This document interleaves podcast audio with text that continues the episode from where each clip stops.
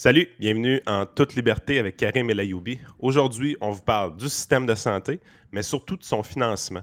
On sait au Québec, on a une méthode de financement de budget global, un peu partout au Canada, c'est la même chose. Euh, mais il se fait des choses beaucoup mieux dans le monde. Euh, notamment, on est capable de faire suivre euh, l'argent avec le patient. Ça a des impacts généralement positifs. C'est des choses qu'on va discuter en profondeur avec Karim Elayoubi aujourd'hui. Euh, qui, on le rappelle, est médecin dans le système de santé québécois et ancien candidat du Parti conservateur du Québec. On commence le show à l'instant.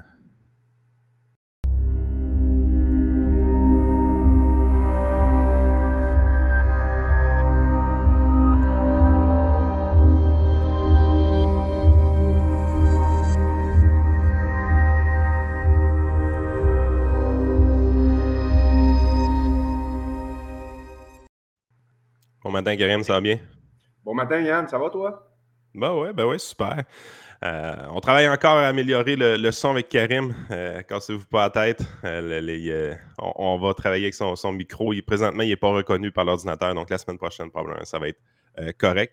Mais le sujet qu'on va jaser aujourd'hui, même si le son n'est pas parfait, c'est quand même très, très, très pertinent.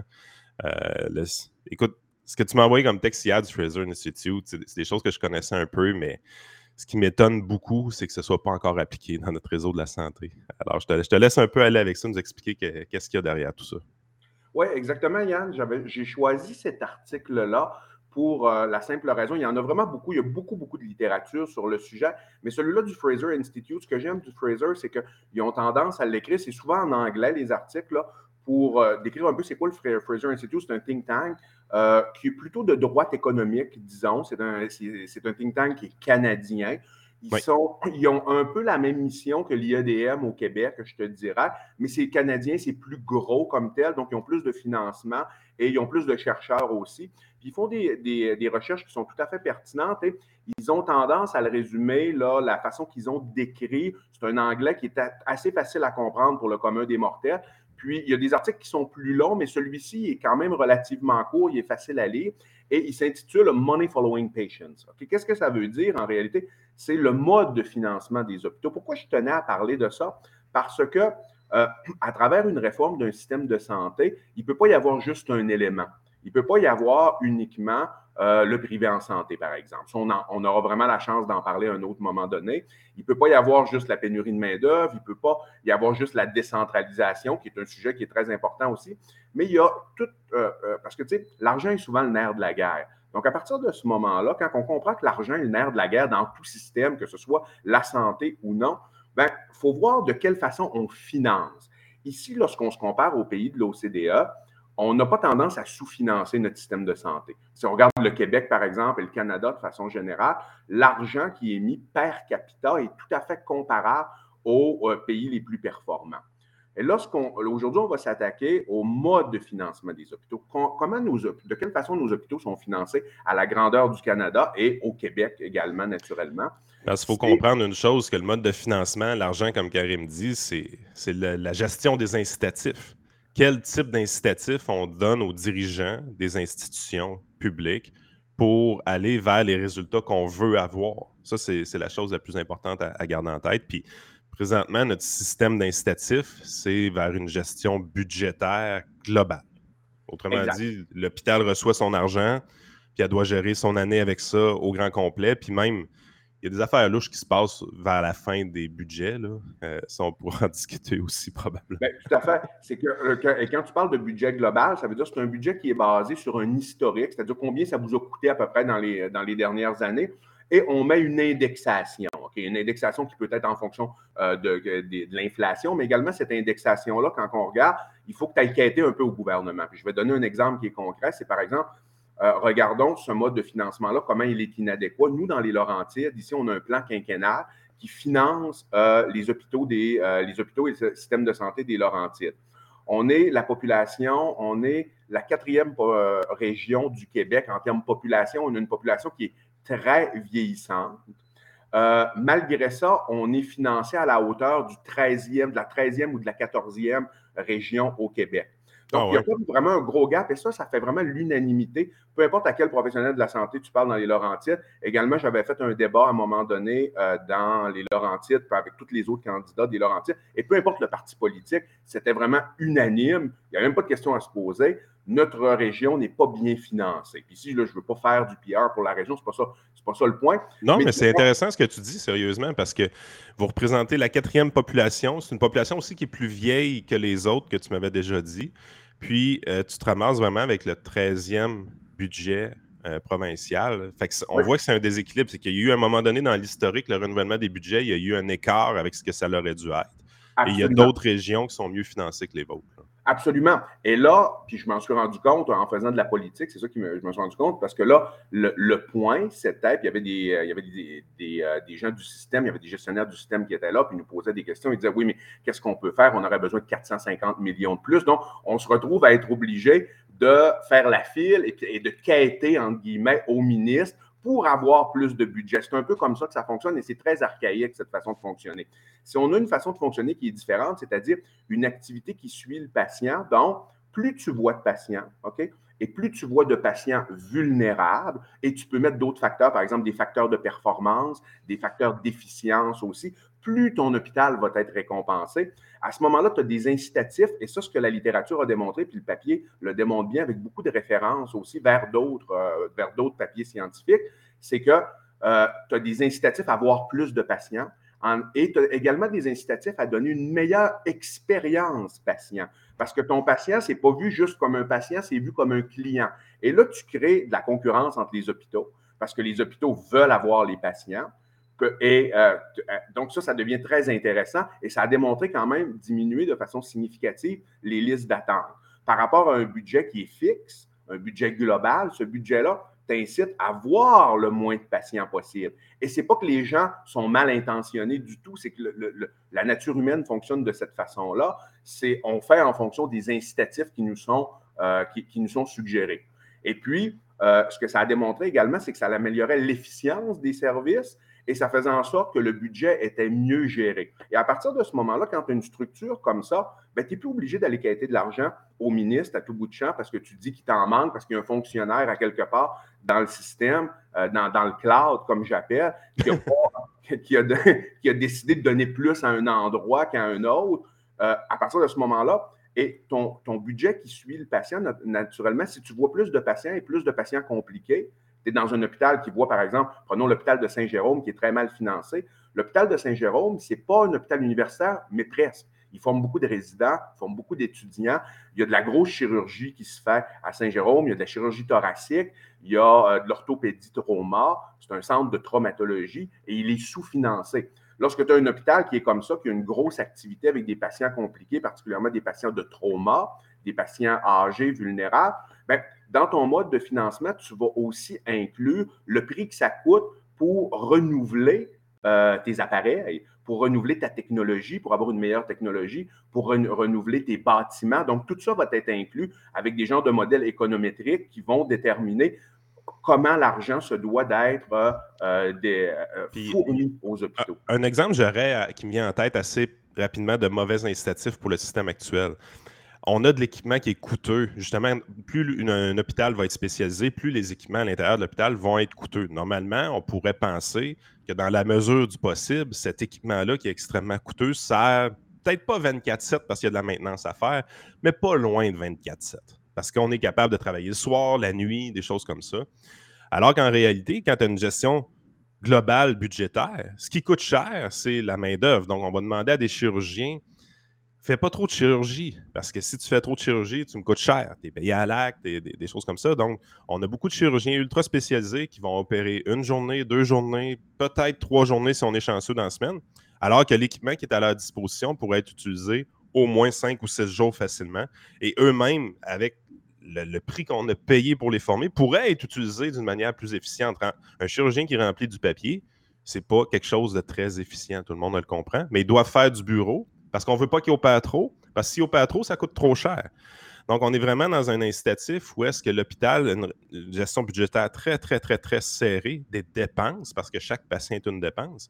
Alors que ce que tu nous dis, c'est qu'ici, euh, il n'y aurait pas de budget prévu au début de l'année, Mais plus tu fais de la chirurgie, plus tu opères de patients, plus tu vas être financé parce que chaque opération, chaque traitement va être un revenu en soi.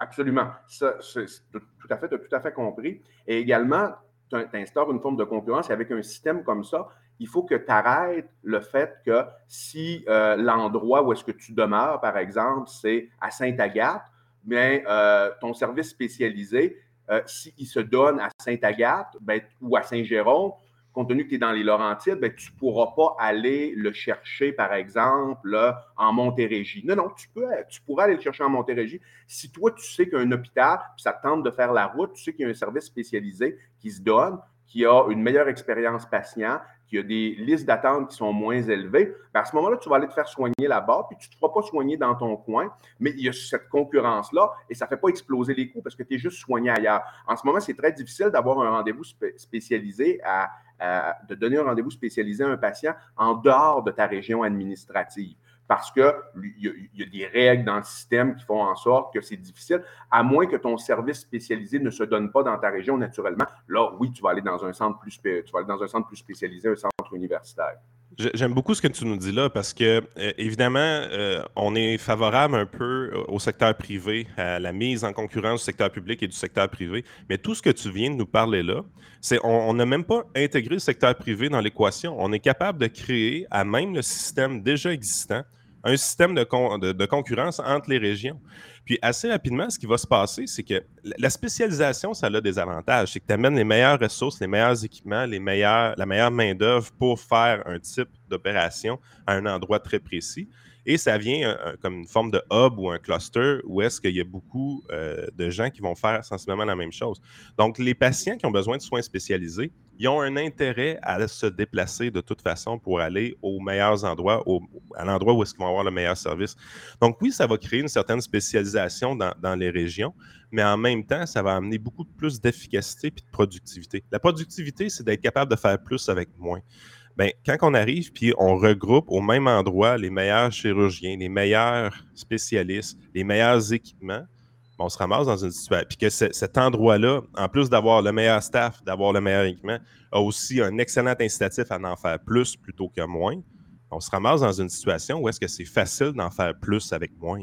Euh, me semble dans ma tête, c'est évident, mais j'ai l'impression que ce n'est pas évident dans la tête de tout le monde. C'est très difficile à expliquer. C'est vraiment, même ça, comme tu as dit, on n'a même pas encore parlé de privé en santé, ce qu'on fera à un autre moment donné. Mais euh, juste le, concept de la concurrence, idéologiquement, on a beaucoup de difficultés avec ça. Le message, il est difficile à passer, puis il y a une question d'éducation en arrière. Je pense que euh, quand on l'explique comme il faut, à chaque fois que je l'explique one-on-one à quelqu'un, disons, euh, dans un souper ou quelque chose comme ça, le fait que c'est one-on-one, qu'il y a un contact rapproché, souvent la personne, même si la personne a des tendances plus de gauche, par exemple, elle va finir par comprendre et dire Ouais, ça fait du sens quand même. Mais ce qui est difficile, c'est de passer le message à un grand auditoire. Ça, c'est plus difficile. Dans un débat, par exemple, euh, dans des médias, parce que des fois, tu vas avoir, tu vas faire une entrevue, puis après ça, ben, la façon qu'elle va être écrite, ben, ça ne sort pas tout à fait comme tu pensais que ça allait, que ça allait sortir. Parfois, les questions, tu sais, je veux dire, ici, avec toi, je ne suis pas en terrain hostile, mais si tu t'en vas faire d'autres entrevues, ben, c'est sûr que c'est normal aussi, il faut, qu'il y ait un challenge qui se fasse. Il y a des gens qui ne sont pas d'accord avec ce mode-là et ils n'ont pas tendance nécessairement à te laisser t'exprimer euh, pour que le, message passe de façon correcte. Euh, de notre côté, c'est correct d'être challengé aussi, je ne me plains pas de ça, mais c'est difficile à comprendre. Pour moi, pour toi, c'est évident, mais pour la majorité des gens, de parler de concurrence à l'intérieur d'un réseau de la santé, même si ce n'est pas du privé, ça demeure quelque chose de relativement tabou. Mais comme tu as expliqué, j'aime bien la façon que tu l'as expliqué, Yann, c'était super clair, c'est-à-dire le, marché, le libre marché d'une certaine façon, va euh, faire en sorte qu'il va y avoir des gagnants là-dedans. Les hôpitaux ne fermeront pas, ce n'est pas ça le point, mais comme tu dis, il va y avoir un hôpital qui va sortir du lot, qui va se faire plus, qui va se créer, sans que ce soit un hôpital universitaire, qui va se créer plus de spécialisation et de surspécialisation parce que eux, ben, ça, ça donne qu'ils ont été plus dans ce créneau-là. Ils ont développé une efficacité, une efficience plus importante, par exemple, je ne sais pas moi, dans la, les, chirurgies, euh, euh, dans les chirurgies orthopédiques, disons. Bon, ben à ce moment-là, les gens vont aller plus vers ces hôpitaux-là et tu n'as même pas besoin d'avoir un ministre qui décide de ça. Non, exact. C'est ça qui est beau là, dans, dans, dans, le modèle. Puis quand tu regardes un peu, avant qu'on termine, je voulais quand même dire, il y a des arguments théoriques au fait que euh, ça peut ne pas fonctionner. C'est-à-dire, qu'il faut toujours, quand on parle d'un système, moi, je ne veux pas être dogmatique, puis je veux quand même dire, puis le papier le mentionne, mais c'est des arguments plutôt théoriques qui n'ont pas été bien démontrés dans la littérature.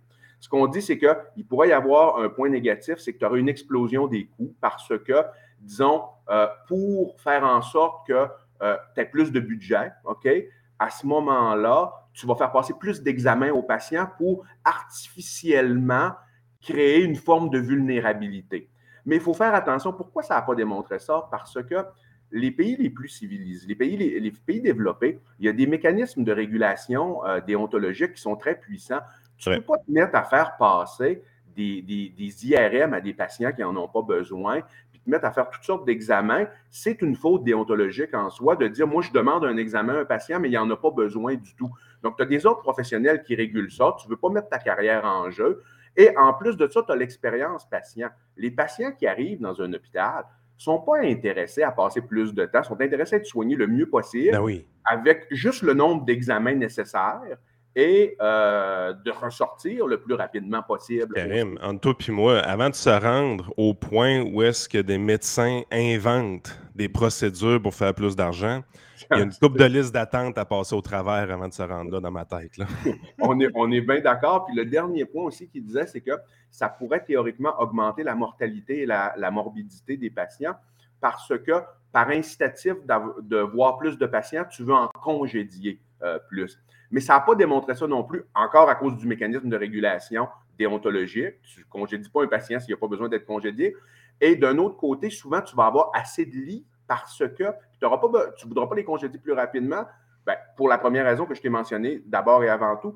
Puis l'autre, c'est que ce mécanisme-là fait en sorte que, c'est bien dit dans le papier, les hôpitaux ont tendance à moins fermer leurs lits et trouver une façon efficiente pour garder le plus de lits possible. Fermer un lit, c'est perdre des revenus. Exact. C'est ça. C'est assez simple dans, ma tête. Écoute, dernière question pour finir. Euh, on sait un peu la méthode budgétaire, qu'est-ce que ça fait, le budget global. On va voir des dirigeants d'hôpitaux, des dirigeants de services de santé à être stressés un peu de défoncer leur budget pendant toute l'année. Donc, vont gérer beaucoup les dépenses, vont fermer des salles d'opération, vont fermer des lits pour maîtriser leur budget. C'est ça la game qui se passe. C'est pas Matelas Dauphin qui est en pénurie de lits. C'est vraiment ça la game, c'est qu'on ferme des lits volontairement parce qu'on manque soit de personnel ou on manque de budget. Mais si on arrive dans le dernier mois budgétaire, puis finalement on a un lousse, qu'est-ce qui va arriver? On va acheter de l'équipement, on va acheter de l'équipement informatique, des, choses qu'on n'a pas nécessairement besoin tout de suite.